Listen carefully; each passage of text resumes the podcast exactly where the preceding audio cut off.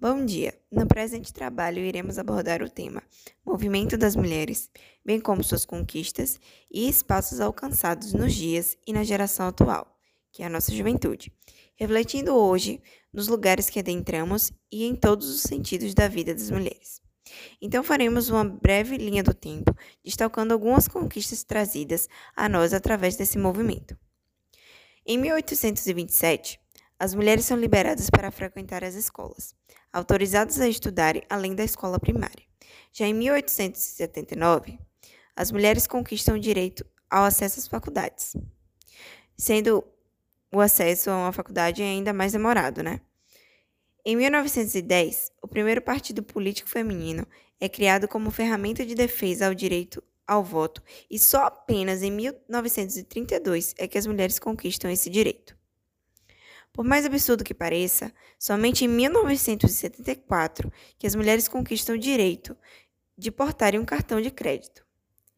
Em 1979, as mulheres garantem o direito à prática de futebol, sabendo que na era Vargas, aqui no Brasil, as mulheres não podiam praticar esse esporte, chamado de incompatível com suas condições de natureza.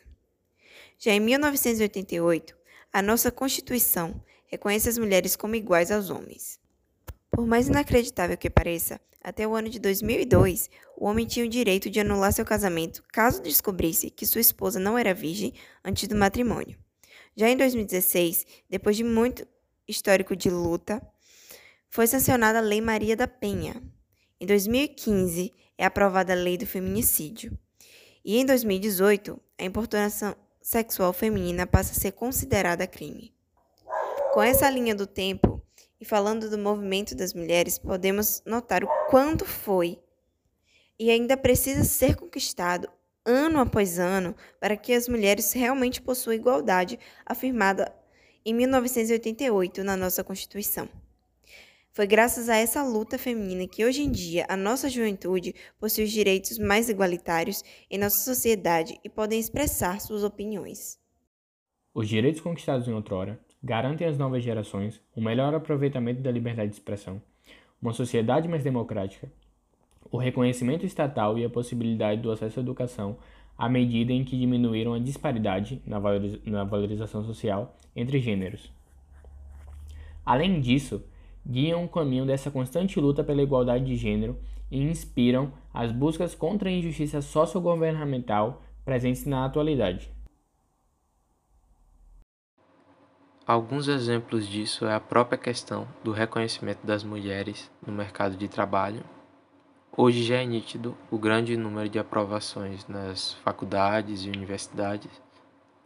Além disso, também podemos notar as mulheres em cargos de poder e de destaque, cada vez mais participando em obras literárias e científicas. Mas, enfim, a busca por essa igualdade com certeza deverá ser repassada e influenciada pela nossa própria cultura. As brigas e discussões que ocorreram e ainda acontecem irão ficar marcadas e devem seguir como estímulo para o desenvolvimento e crescimento dessa luta, além da propagação da informação para mostrar o quanto que era necessário. E é o que notamos nas mídias, nas redes sociais, nos eventos e nas escolas, onde existe uma grande divulgação e manifestações artísticas em prol da continuidade para as próximas gerações.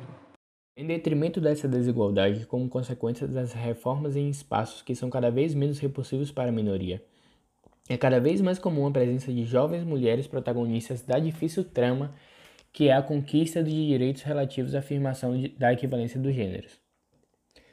As conquistas atuais provam a positiva influência dos movimentos sociais na construção do jovem moderno e apontam para um caminho gradual, onde, enfim, poderemos desfrutar da verdadeira democracia no contexto da luta pela igualdade de gênero.